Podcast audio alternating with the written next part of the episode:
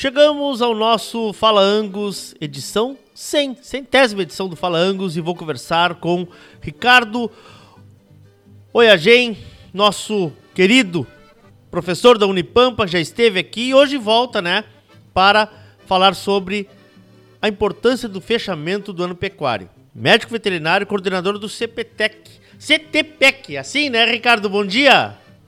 Bom dia, bom dia, Leôncio. Sim, é, Centro de Tecnologia em Pecuária, dentro da Unipampa de Uruguaiana, ligado ao curso de Medicina Veterinária. Coisa linda. Me conta, amigo. Primeiro vamos falar, vamos falar uma coisinha antes. Há quantos dias o sol não aparece por aí? Estás em Uruguaiana, né? Diz que, diz que a semana foi muito. As pastagens já estão sofrendo com isso, né? Com a falta de luz. Com certeza, baixas temperaturas e falta de luminosidade, né? Tem sido um inverno muito desafiador para o pecuarista. Tá? É. Precisamos de, de, sol, né? De sol. É, é, importante. Esses dias pedíamos chuva, agora precisamos de sol. Eu falei sobre isso outro dia aqui, Ricardo. Que, que coisa, né? Passamos por uma seca, acho que na nossa geração não tínhamos visto uma, né? Ah, é, o pessoal lá da década de 30 diz que teve uma horrível, né? Quase um século atrás. E agora a gente está com chuvas e, e, as pastagens sofrendo, o pasto sofrendo pela falta de, de luz. A importância é, do é fechamento isso. do ano pecuário, vamos falar sobre isso? É esse o nosso tema? Sim, sim, vamos lá, vamos lá. É, eu fui provocado pela Ana Doralina aí da, da Angus, né, da Carne Angus, para falar um pouco de um podcast que semana passada o TTPEC é, publicou sobre hum. este tema, tu entendeu? Até é, foi gravado por mim, aí ela pediu que eu fizesse um resumo para o Fala Angus, tá? Certo. É, Leôncio, a, a maioria dos produtores rurais faz o fechamento do ano pecuário no final de junho, ou seja, o ano pecuário, assim como o ano agrícola, é 1 de julho a 30 de junho não é o ano fiscal de 1 de janeiro a 31 de dezembro. Sim. Então, quando finaliza esse período agora, no inverno, né, é a época onde se orienta os produtores, junto com a sua gestão, junto com os seus consultores, com a sua equipe de trabalho, de fazer o fechamento tanto da parte técnica de campo, a parte zootécnica, como a parte também financeira e econômica, né? É, me perguntaram, né, por que nesta época e não em janeiro, né? Porque nesta época agora, uh, Leôncio, é, é um momento onde a grande maioria dos sistemas de cria ainda não começou os nascimentos. Claro. Então tu pode fazer uma transferência de categoria zerar a categoria de terneiros, né, e começar um novo ciclo a partir dos nascimentos que vão começar com força a partir do final de julho, né? Sim. Julho, agosto, setembro, outubro são os meses normais de aparição, principalmente na fronteira, na campanha, na metade sul do estado. Ou seja, encerramos a, o, a, o, controle da lotação, podemos falar sobre isso também, assim também, né? E aí se, se aguarda o novo, os novas, as novas aparições, mais ou menos isso. Exatamente. Tu, tu faz todo o teu fechamento de compra de animais que tu teve no ano, de venda de animais, de consumo, é, para é abate para consumo dentro da estância, de mortalidade, hum. e a partir desses números, né, Uh, tu calcula os indicadores zootécnicos, como a produtividade, como a, o ganho médio diário, uh, indicadores reprodutivos também, tu pode calcular, taxa de prenhez, taxa de desmame e assim por diante. Claro. Bom, e o que temos para se falar, assim, é, tu que estás acompanhando isso diretamente, assim, sobre o mercado? O que temos de mercado, uh, ou se tu quiser fazer um balanço de como foi esse ano, fica à disposição. Tá, só antes de eu falar de mercado, hum. eu só queria falar ainda do fechamento, da Sim. importância do produtor calcular a diferença de inventário. Opa. Porque no momento que ele faz toda a contagem dos animais, e a época melhor é agora, pelos motivos que eu explanei anteriormente, Sim. tu compara o teu estoque de 1 de julho de 21 com 1 de julho de 22. Porque se tu não calcular a tua diferença de estoque, tu pode te enganar e achar que tu teve um lucro alto ou um prejuízo alto e na verdade tu reteve animais ou vendeu em excesso animais. Sim. Então a diferença de inventário é importante entrar na conta aí do fechamento do ano pecuário. Sim, sim. As... Dito isso, Dito isso, uh, eu vou entrar um pouco então no mercado que tu me provocou, tá? Uh, o que que a gente tem acompanhado? Aparentemente, o ciclo pecuário está entrando numa fase de queda. Depois de três anos de preços fortes, preços em elevação, nos últimos 12 meses a gente vê uma estabilização no preço do boi gordo, Tá? E se tu colocar inflação, né, se tu deflacionar esse valor, então teve uma redução no preço do boi gordo. Certo. E, além, e além disso, o terneiro está até um pouco abaixo dos valores da, do, do ano passado. Então isso mostra, é um dos sinais de uma possível uh, regressão do ciclo pecuário para uma época agora de preços menos atrativos menos atrativos ou talvez mais uh, estáveis?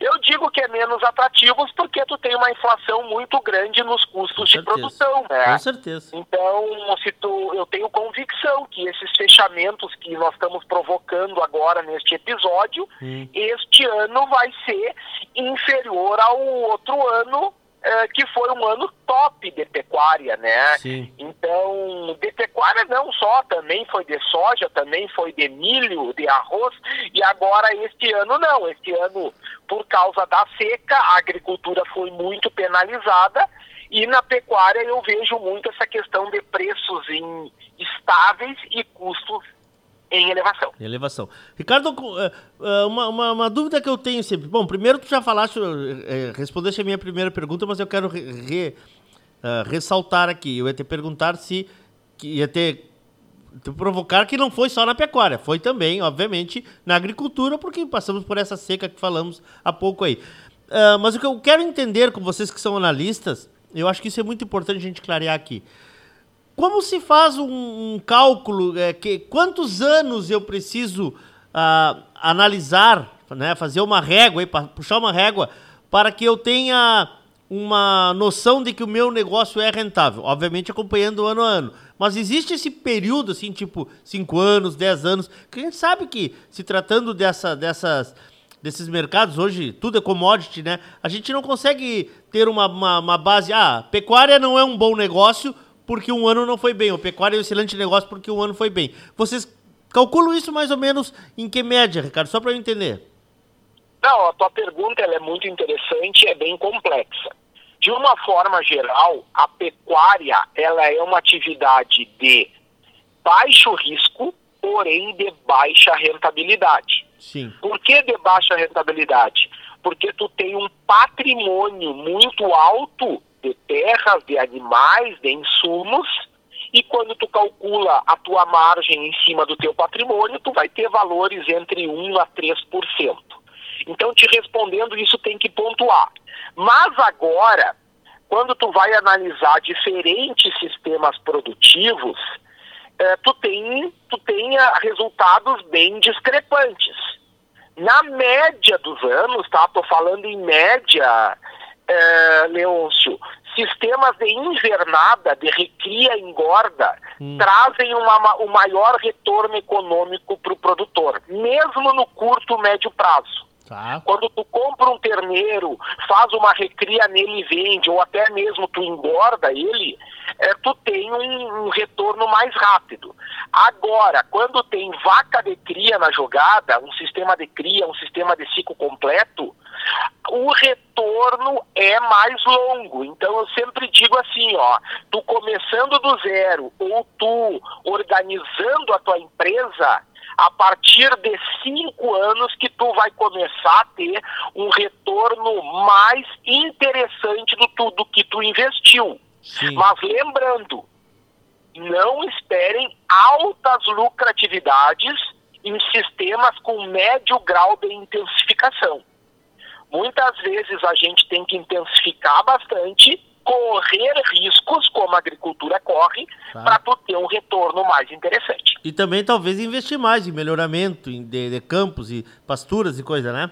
Em tudo, em tudo, em pastagem, suplementação, infraestrutura, em Claro, tudo. Claro, claro. Interessante, interessante. Então, para quem, quem está pensando em entrar na pecuária, é importante ter esse, esse cuidado, né? De, de, uma, é, é de, uma, de, uma, de, um, de um negócio, como tu disseste, seguro, né? mais seguro, mas sem aquela rentabilidade que talvez outros mercados ofereçam. Né? A ilusão de, de, de se conseguir lucro rápido não é esse o caso. É um caso para se ter uma segurança. Seria mais ou menos isso, né? Exatamente, Perfeito. é uma, alternativa, é uma alternativa de negócio para o investidor, né? Hum. É, muitas vezes, daqui a pouco, como estratégia, tu pode arrendar um campo a um preço mais competitivo Sim. e aí tu, quem sabe, consegue um, um retorno melhor do teu investimento. Mas assim, ó, pecuária não é para amador. É verdade. Tá? Hoje em dia, hoje em dia, os sistemas produtivos estão sendo cada vez mais, é, vamos chamar assim, é, concorridos com outras alternativas de uso da terra. Perfeito. Tá? Então não adianta arrendar um campo, comprar um campo e fazer uma pecuária extrativista. Tu não vai ter um retorno que tu te espera. Então deixa esse dinheiro numa poupança, num fundo de renda fixa, com esses juros altos tá dando um monte, tu entendeu? Claro. Se tu vai entrar na pecuária, tenha uma gestão profissional, tenha uma eficiência produtiva, busque assessoria técnica, porque não é atividade para amador. É, e importante, acho que para a gente encerrar, né, Ricardo, falar sobre isso, que esse planejamento que nós estamos falando agora, do fechamento do ano, ele tem que ser acompanhado muito de uma assistência contábil, né, importante, uma assistência de plane... um planejamento para o próximo ano, né, porque isso é Claro. importante. Não é porque o meu vizinho está fazendo que comigo vai dar certo. Não é porque o meu cunhado fez porque comigo vai dar certo. Cada propriedade, cada realidade é uma história, né? Exatamente, assim, assim como tu tá fazendo o teu fechamento anual, aproveita já e faz a tua orçamentação do ano Perfeito. pecuário 22, 23. Perfeito. Entendeu? A minha fala é muito mais numa visão gerencial do que fiscal de contabilidade, tu entendeu, Leôncio? Sim, sim, perfeito. Mas com, mas com certeza contadores também têm todo o know-how para auxiliar nesse fechamento aí. Claro. Não, eu digo que a gente tem que, que tratar o negócio, como tu disseste, né, para amadores como uma empresa e junto então esse planejamento todo, né, financeiro para quem está fazendo fechamento, um balanço, né, para se ter noção se o negócio foi lucrativo ou não, como tu disseste. Muito interessante. Onde a gente encontra esse esse teu boletim que tu que tu lançaste, Ricardo? Na verdade, é um podcast, Um podcast. que está na, plata- tá na plataforma do Spotify, Tá. CTPEC, CTPEC Unipampa. Perfeito, Tá? O, último, perfeito. o último episódio ali está bem detalhado isso que eu estou falando aqui contigo. Perfeito. Tu estás meio craque nesses podcasts aí, né? Pois é, a gente tem participado desse projeto da universidade Ah. e também tem um outro projeto fora da universidade, que é o Agronautas, né? Sim. Onde a gente está tentando, com alguns amigos e colegas de profissão, eh, trazer o, o agronegócio de uma forma mais leve para a sociedade urbana, né? A gente vê muito preconceito em relação ao agro e a gente está tentando desmistificar isso aí. Então também fica o convite para o Agronautas, que também está na, na plataforma do Spotify. Maravilha. Obrigado, Ricardo. Abraço e tenhamos um ano um ano, como é? Um ano pecuário melhor ainda. Exatamente, e parabéns, e parabéns aí pelo Fala Antes, pelas 100 edições. Obrigado, meu amigo. Um abraço, valeu. Ricardo Oiagem falando sobre a importância do fechamento do ano pecuário. CTPEC. Está lá no Spotify.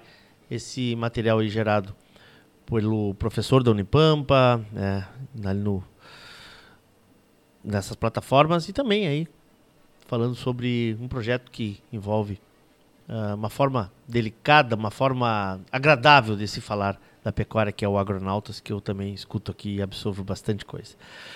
Fala Angus, episódio 100.